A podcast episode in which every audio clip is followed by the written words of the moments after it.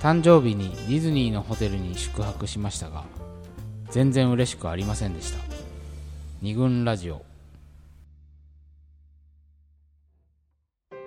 二軍ラジオ第99回。今回はお姫様願望の不思議をテーマに西英福の桃山スタジオからお送りしております。はい、はい。というわけで、えー前のパートでは例えば専務がお花のね巡るエピソードを紹介してくれたけど、まあ、妻がこうしたら喜ぶんじゃねえかなと思って、でもこんなことを知った上でやっても喜ばねえだろうなみたいな。出来レースっぽいしなみたいな思っていたが意外と喜んでくれたとか、あるいは富山さんがはい。私はジェンダー感に関しては割とフラットな方だと。そそんなロマンティックラブに 憧れてる感じはないぞとうん。辞任していたにもかかわらず、うはい。えー一日一プロポーズというはい私からするととてもキュンキュンする。うん。ねそういう、えーね、今の旦那さんとのはい。やり取りがあった時に、うん。違うの！ちゃんとプロポーズしてほしいなというほんとすいません。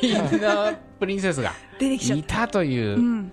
これは非常にね、面白いなっていうのはやっぱりそれなりに深い部分に、うん。女子の中の、まあこれすもちろん全てとは言わないし男女で完全に分かれるものかは分からないけど、うん。多くの女子の中にのだいぶ深いところにうん。つまりそうだよね。富山さん自身も気づいてなかった部分はいぐらいの深いところに、そうですよ。プリンセスが幽閉されてたんだもんね。そうですよ。30年以上出てこなかった。10年以上。35年ぶりぐらいに出てこなかったお姫様がうん。出てきたわけでしょ、急に出てきたもん。うんそんな深いとこになぜいるのかっていう問題とやっぱそんな深いとこにいるプリンセスを俺たちはやっぱ知らねえよな。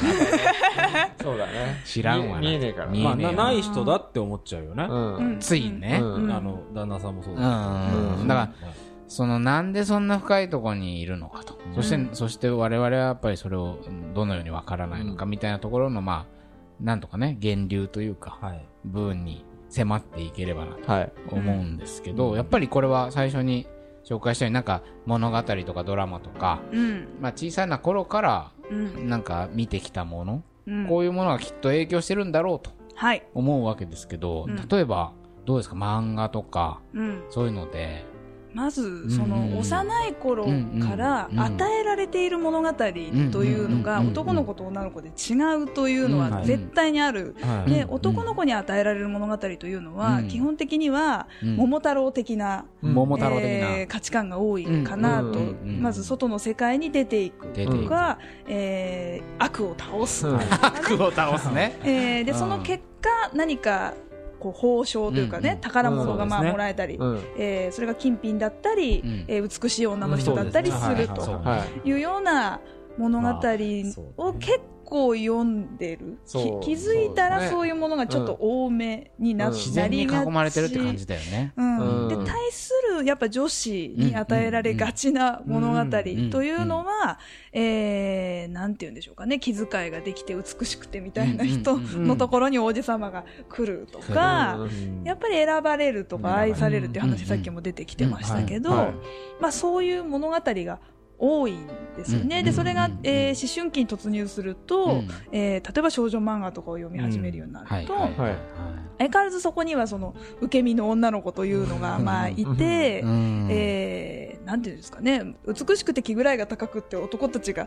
みんなひれ伏すみたいな話じゃなくって、あー。なんかパッとしないうんクラスの 女の子が、なんかすげえシュッとした、学年の学年の男のイケメンみたいな子うん。と惹かれ合い始めるみたいな話ね。になりでなんか大人になってもなんか職場とかにあの場所は変わっているし、OL とかになったりとかして年齢も上がってるけど、やっぱり、ねまあ、今日会社休みますとかがそういう作品だったように思いますがやっぱりなんか素敵な女の子がなんだか知らないがうんこっちの魅力を勝手に引き出し好きだ好きだと言ってくるみたいなうんものをずっと読み続けているのかなという感じがしてうん。でうんあのそういう話を読んだからといって必ずしもそういう、まあ、恋愛観を持った人間になるかどうかは、まあ、分かんない、うんつまり話はお話はお話として割り切って楽しめる人もいるのだが、あのこれ言っといた方がいいと思うので言うんですけど、不倫を繰り返す女たちというのはです不ね、え。ーやっぱ恋愛の濃いところ、美しいところうん。だけを、えー見たいと。うん。つまり少女漫画の中で起こっているとっても素敵な部分っていうのをうん。実地でやった場合、現実世界でやった場合。でやった場合、ちょっと年上でうん、ちょっとお金を持っていて、まあ、女扱いももうあ焦るところなくできてとうんいうような人との恋愛が一番少女漫画に近い。はいはいはい。特にその相手の男の人の奥さんを取りたいとかね、うん。考えないタイプの人、うんうんうんはうんうんえーお互いに日常性をなくした、うん。本当に恋愛の濃いところだけを共有したい、うん。でそれができてしまう不倫の場合は。そうだよね。って言っててでそういう人に聞くと、うん。本当に少女漫画のせいだっていう言い方するんですよ。ああなるほど。相関関係が。ね。はっきり言ってましたね、私があの仕事で取材をした時は。憧れを募らせたっていうこうと、ん。そう。少女漫画を。少女漫画の中で起こっているようなことが現実に起こったらいいなと思っちゃっしかも起こそうと。うん。起こそうと。現実にしようと、それが不倫それをそう不倫をしてみたところ、うん。それあれ？みたいな。なるほど。これ少女漫画の世界にすごく近い,、はいはいはここで私が結婚したいとか、うん。奥さんを引きずり下ろそうとか思わなければ、いうん。この人と会ってる間だけは本当に少女漫画の世界のようなうん。本当に愛扱われ方も含めて。愛と恋と肉欲とがすごいいいバランスで,、うん。でお互いに嫌なところはなるべく見せ合わないように気遣いもあるし、ね。最高みたいフなァンタジーことにな,、うん。なるのだと、だから本当にあの少女漫画の世界から去らなくっちゃって思ったって言ってたその不倫をやめて生身の男の人と付き合おうと考えた時に私は少女漫画の世界を卒業するんだって思ったってそこまで。言ってた。よ。いやーでもさそこまで自己分析できるのもすごいそうその人だから頭のいいい人だったんだと思うんですよね非常に。なるほど。だからそういういやまあわネガティブな言葉で言うと刷り込みのようなことがうん小さな頃から延々と行われていて、はいまあそれをファンタジーフィクションのうん。世界で散々脳内物質じゃんじゃん出してきたようなうん事象が、それに似たものが現実で現れた時に キャーみたいな感じで飛びついちゃう、飛びついちゃうというかそれを現実に表したものがああまあ不倫不倫自分たちの世世代ぐらいですよね多分ね。うんそうです。20とか30ぐらいの大人になった時に不倫という形で現れるというまあ不倫を。してみ一つのたら形そうだよねですよね。そのえ影響といううん。分かりやすすごく分かりやすい。うんうんそれは彼女がうん。えっとおそらく言葉に言語化できたとかそのつながりをちゃんと分かったからだからまあそうだね。あのそういう形で表現できたんだと思うんだけど、うんでも、そこまで極端な形じゃないにしても、うん。いろいろあるだろうという、ことはねありますよね。私にすらあるんだからそうだよね。あるのだろうなと、少なくとも愛されるとか選ばれるとかいう世界観を最初からなんか変とかうん。気持ち悪いって最初から思うのはかなり難しいうん。ことかなという気がしますね。あの、打ち合わせの時にちょっと、えっ、と、その少女漫画のな内面の描写みたいな話をされてたじゃないですか。はいはいはい。あのあの辺もちょっとお聞きしたいなというふうに思ったんですけど。これはあの、漫画研究者の間ではまあよく言われることですけど、うんうん男の子向けの漫画っていうのは、うん考えてることとかっていうのが全部セリフの形で出てくる、うん基本的にはね。うんうんうんこの野郎許さないぞとか、うんムカつくとかいうものはいはいはいがはい割と吹き出し声の形でうん。はっきり出てくることが多くって、うん。えー大体の、まあ、ことは行動で表す、ね、うん殴る、蹴る、えーうん戦うといったような、うんえーパターン。非常に分かりやすいんですね。でも逆に言うと心理描写っていう面で言うと弱いところがあって、うん反面少女漫画っていうのはほぼ心理描写で成り立っているようなところがあある。うんあの口には出さないけど本当は私はこの人のことが好きとか、ね。えーまあ、恋愛に限らずだけどうん。対人関係の中で起こるうん。さまざまな心情というものを微細に描くっていうことにものすごく力を注いでるんですようん。少女漫画っていうのは。だからセリフよりもむしろセリフになっていない吹き出しになっていないようなうん。これはポエムなんですか？うん。モノローグなんですか？何なんですか？みたいなうん。ああいうものを大量に読むっていうことは、は人の感情、心情っていうものにうんものすごく近いうん。ところで生きていくっていうことですよね。だから男子と女子はそこが違うわけなんだよね。だからうん気持ちの面で腑に落ちないとダメなわけ。うん。そういうものをたくさん読んできた人たちにとっては、うん。腑に落ちるってことがすごく大事だしうん、感情が満足するっていうことが大事はい。で、なんか敵を倒したとかね、世界征服をしたとかね、そういう満足感とちょっと違うんですよ。ババッドエンドであったとしてもね、何だったとしても、うん。腑に落ちるとか、感情の面で満たされるってことがすごく大事なので、そうするとやっぱり恋愛、うん。実際の恋愛の場面でも基本的にはそういうことですよね。うそうだね。ん、例えばなんだろうプレゼントをもらったから嬉しいと思うかどうかってわからない、うん自分の気持ちがまず腑に落ちる、うん。プレゼントをもらうことによってとかあるいはセックスをすることによって、うん。腑に落ちるということが非常に大事なのでだからやっぱり女子の考え方っていうものと、えー心理描写をすごく事細かにやっていはいく少女漫画っていうものはやっぱ親和性があるし、うん。少女漫画をちっちゃい時からずっと読んでる人っていうのはいくばくかその影響があると思います。で、うん。ちょっと私のことに引きつけて言うと、うんうんうん。私は大学に入るぐらいまで漫画を禁止されて育っていたのでそうなんです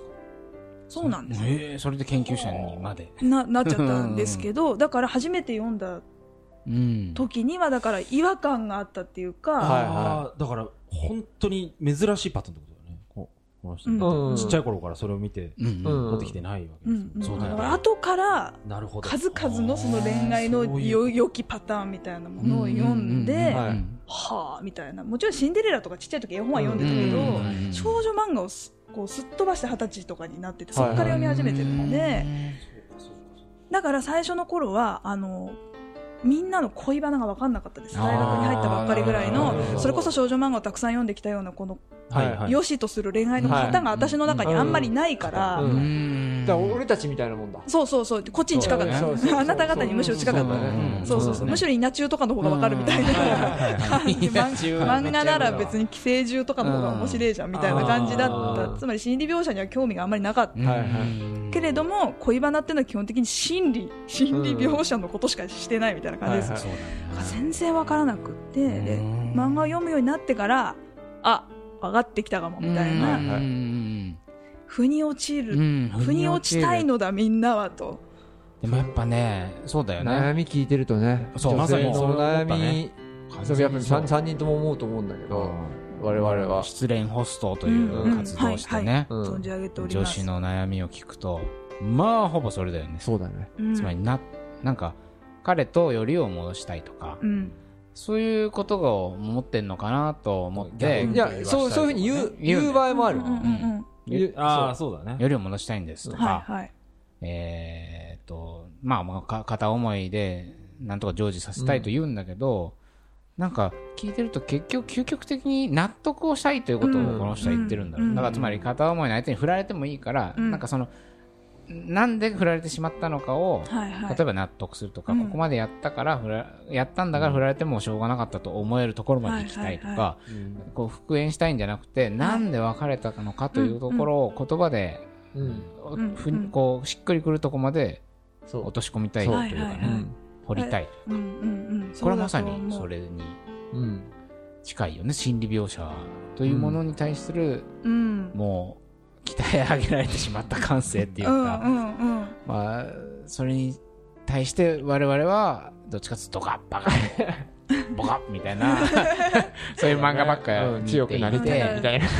ほら強くなりてえみたいな。失恋を引きずるんでも例えばうん男の人っていうのはなんなんていうかなこれすごい短絡的な言い方になるけど、復縁できたらいいなみたいなどうやって復縁しようかなみたいな方法で失恋を引きずるっていうことが多分多い、うんつまり問題があってそれを解決するっていうことですよね、なんかあ悪の親玉がいて倒すみたいなもので。形だよね。失ったもの、失ったもの、物質を取り戻す。取り戻す、うん。うん失ったものを取り戻しに行くストーリー超いっぱいあるじゃん。あるあるそういうのもあるあると思う。というストーリーラインで失恋を多分考えると思うんですけど、女子の失恋の多くは復縁可能性がゼロでもまだ引きずるということがあるわけですよ、はい。つ。まり取り戻すべき物質はもうない、うんそしてないと分かってもいる、うん。つまりそれはもう失恋に対して自分が腑に落ちるかどうかというだけのことはい。はでさまよっているのすごで、く時間かかる場合もあるからうん。ね、それで。う。ん。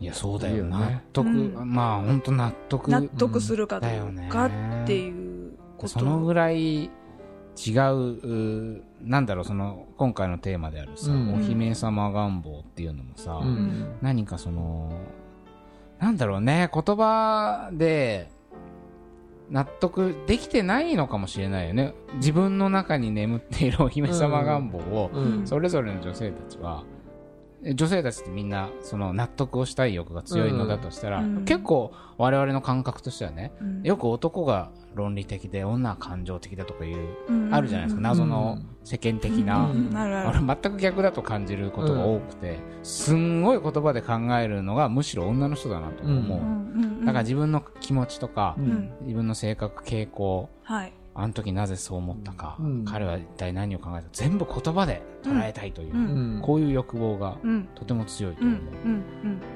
ならばそういう女性はみんな自分の中に眠る願望も結構言葉で捉えてパッケージングしているうん。ように感じるんだけど、ううん。ん結構ここのプリンセスうん。願望に関してはうん。意外とそのパッケージングがなされてないんじゃないか。で富山さんも気づかなかったわけでしょ、気づかなかったですね。だっていうふうに今なんかふと思ったんだよね。えっ、と気づいてる人というかそれが思いっきり前面に出てるそれ生き方がそうみたいな人もいるわけですよね、うん一方で、うん。姫として生きるみたいなそうね。そう、うんそういう人は分かりやすいって言えば分かりやすいうんと思うんですけど、そうじゃない人たち。わかりにくいうん。という、いう思思われる人。うん。うんで我々男子からしても全然、え、この人がそんな プリンセス願望抱いてたのみたいなのが、うんうん人にいい限ってはさ、うん自覚もないし、うんまさか自分の中にまさに富山さんのようにさ、うん。あるとも思ってない。うん。けど、うん。事象だけを取り出してみると、うん。どう、どう考えてもお姫様的な部分が反応してんだろうみたいな、こういうような不,、思議さが今あるなと。そうだね。だって、なんかわかんない。男だったらさ、てっぺん取ったるでみたいな、うん。てっぺん取ったるで願望の超わかりやすい人もいるじゃん。うん。うんうんなんかもう IT、超偏見だけどね。IT 業界でのしてやがったるとかさ、うん。別に生き方がもうそうなってるでしょ、そうじゃないのに、王子様願望っていうのはわかんないけど、そういう、ん。てっぺん取ったるで願望が強い人っていうのも当然いるじゃん。見えづらいけど、あはいはいはい。うんだから、うん。うんなんかすごくフラットな感じなのに、彼氏、彼女の関係になると急になんか、オラオラオラオラみたいな、うん。てっぺんがうん、俺が一番いいって言え、みたいなきなり出てくるみたいなこともあるからうん、うんいやなんかこう、自覚できてないぐらいの深いところに眠っている願望なのかもしれないね、これは両方とも。そうそうそうなんだと思う。理想とする物語みたいのが多う分ん。あってあってね。それにはもしかしたら、まあ、幼少期から読んできているフはい。ィクションそうが、だね。実はそこそこ影響しているのではないかと。別に本当にみんなね海賊王になろうと思ってないでしょ、うん。男子の皆さん、うん。でもうん。なんか語られ方の枠というか、うん。あとは成功とは何かとか、ね。いいこととはどういうことかとか、心地いいということはどういうことかという、男としての成功とかね、うん。あとは、うん。というような枠組みみたいのは、そうだよね。なんとなくある、うん。と同時同じように女の子たちの中にも、うんうんなんとなく枠組みある、枠組みがあるんだよね。それで、がやっぱお姫様願望と呼ばれるものになり、うん。そうだね。えーで、えー言語化できない人もいるので、うん。言語化できないと、えー伝わらないので パートナーに伝わらないので、はいはいはツボがずれたまま、ねは で、ズレがどこずれてるかもわかんないから、なんとなくなストレスという感じでしか検知できないんだよ。だから、あんなん違うみたいなさ、そそのことだけははっきりわかるんだけど違うことはわかるんだけど、うん。そうだね例えば大切にされてるんだけど、なんか違うみたいなことがあり得る。お互い不幸だよね、うんそれは、うん。彼が聞いても、いや、わかんないけど、うん。みたいなうんことだよね。だから大事にされたい。で、多分枠組みがあるから、このように大事にされたい。になっちゃう、でも男側は、いや、大事に、俺なりに大事にしていると。フレームのズレというかね。そうだね。だから多分、ほら、今回出たさ、寝顔、うん。なんかこう、書かれて嬉しいっていうのは、多分なんかこう、知らない間に私のことをいろいろ観察してたり、うん。自分でも自覚してない魅力をこの人は知っていてほしいみたいな、これもちょっとなんか、ふ幸福のフレームみたいなことかもしれないし、うん。うんまあいろいろあったよね、その、で、今の話で言うと、ええ。それが、その枠組みは、まあ女子の中にあるけど、うんうんそれをなんか男がさ、うん。プレゼントしちゃうと急にこう男の枠組みというかさ、物質的なうんうんものをさ、うん。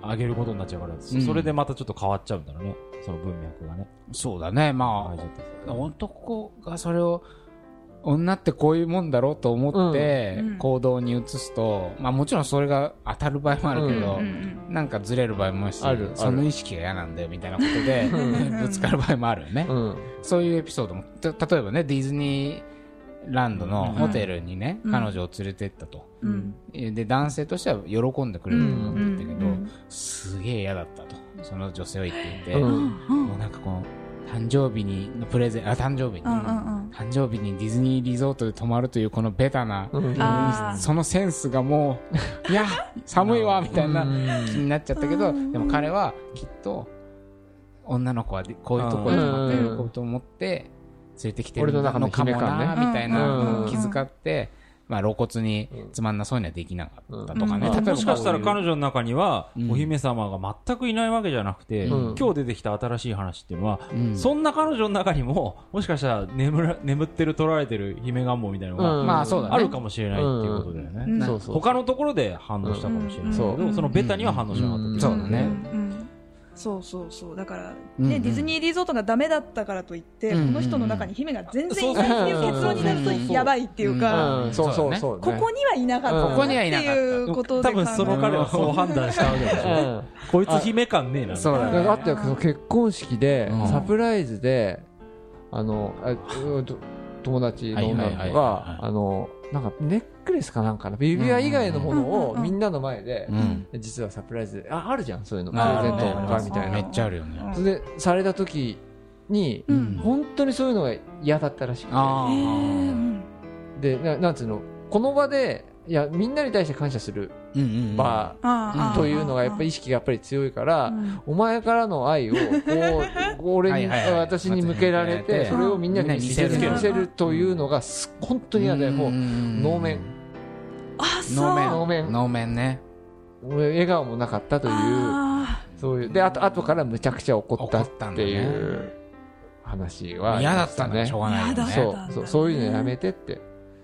まあだからどちょっとねマスターベーション感もあるのかな、まあ彼のね。彼のね。まあうん。ね、みんなの前でやるっていうこと、うん。その行動はどうなのかっていうのは、っていうのもん。まあでもそれももだってさいやそれもだって喜ぶ人は喜ぶからそれも含めて、みんなの前でやってくれたっていうのをう。ん。喜ぶ人もいるから、そだってそうだよね公衆の面前で彼に愛されている私を見られているというこのうん。究極の受け。究極の受け身受け身コンボがあるから喜ぶ人にとってはめちゃくちゃ嬉しいかもしれない、実際こういうのもどうネット動画にあるじゃん。サプライズのプロポーズ、ううん。んフラッシュモブみたいな周りの人たちが踊って、みたいな、だからね。それを喜びと捉える人もいるけど、まあだんだん難しく分かんなくなってきたけど基本的には受け身っていうフレームが多いんだと思う、うん。お女の人の。そう女子向けの物語にはよねうん多いと思います。うん。うん。でこういうものをまあいろいろ読んだり聞いたり、うん。まあ、あと女の子同士で喋って再強化していくみたいなね、うん。きっとそういうプロセスを経て、うん。女子の幸福のうん。フレームにはうん。受け身でいろいろされるうん。みたいなうん。ことが率が多い、うん。ただうん。そのそこにもたくさんのツボがあって、うん。こういう受け身は好きだけどこういうの好きじゃないとかがうん。割と個人差はあるってことだよそうだね。なんつうのかなその価値に上下もないし上下そうだね。いいも悪いもないっていうふうに思うんだよね。これだとすると、まあ、ますます分かんない人がなってきたぞ。いやますます不思議みたいな。時代によって変わってくるものなんじゃないかなっていう気はしてるんですよね。例えば、はいはいはいディズニーだったらアナ雪がそうですそうできてる、更新されたもんね。更新されてるしが。、そうあれとあれ、マッドマックスとか、ああ、そうだね、今あれも。女性、えっと、うんうん女性の話なんだけど、うん結構、うんうんあれはその、えーそれこそ子供を産むために囚われていた女性たちが、あの出てあの、うんそこから自分の力で逃げ出して戦うっていう話であってだから受け受け身だった人が、えー戦うみたいな、そういうような話だったりとか多分少女漫画でもそういうのが出てくそれこそるんじゃないですか？桃山の皆さんがやってた俺物語なんかあはいかにもイケメンに選ばれ愛されそうなゆるふわのうんうん。うんヤマトちゃんっていうのがゴリラみたいなうん竹雄のことを自分から好きになって自分からアプローチをしてうん。付き合うに至るというはいこれまでの例えばシンデレラストーリー的なフォーマットからするとうん。ちょっと考えられないような展開でうん。でイケメンの砂川はうん。2番手っていうか竹をアシストしているだけでうん。彼が中心には出てこない。うん。彼が大和を選ぶわけでもない。で大和も全然砂川のことを見ていない。見ていないそうね。イケでイケメンだとは分かってるんだけうん。どでも恋の対象ではないんですよ。やっぱゴリラな竹をそうゴリラな明竹雄がらかにあっちにドキドキしてる。みたいなことになっていて少女漫画の中の王子様像うん。というのが結構多様化してきているので、そうすると、うん。シンデレラストーリー自体も解体される可能性はあって、うん。そうだね、はい。今まあ私のようなアラサー・アラフォーの人たちはやっぱうんうん古いタイプの物語を大量に消費して大人になっているので、うん古い恋愛観がどうしてもあるから、私もなんかちゃんとプロポーズしてとか言ってギャーギャー言っちゃいましたけど今多様化する王子様像の物語というものを読んでる子たちが大人になったらちょっと違うかもしれないんですよ。面白いね、うん。今じゃあ歴史の変化の鳥羽口にいると、かもしれないんですよね、男の子を選ぶ基準とか、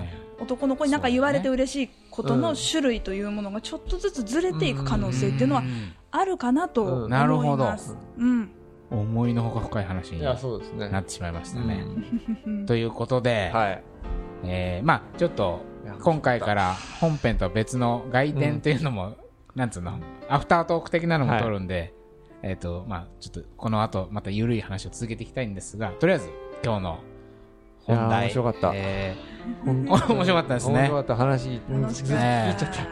そうだね。いや我々生徒みたいになっちゃってたけど、ね。すいません。うんいやいやいや。うんみたいな感じで、うん。ちょっと今回、鳥山さん、本当にありがとうごあざいます。りがとうございました。いろいろ勉強になりました。はい。ということで、えー第99回、はい。いやいい、いい回でしたね。はい。えーお姫様願望の不思議ということで、お送りいたしました。はいえー桃山商事の清田でした佐。藤でした森田でしたゲストの、富山でした。えーまた次回、また次回イベントで。8月2日イベントやりますテーマは元彼元カノの荷物をどうするか問題です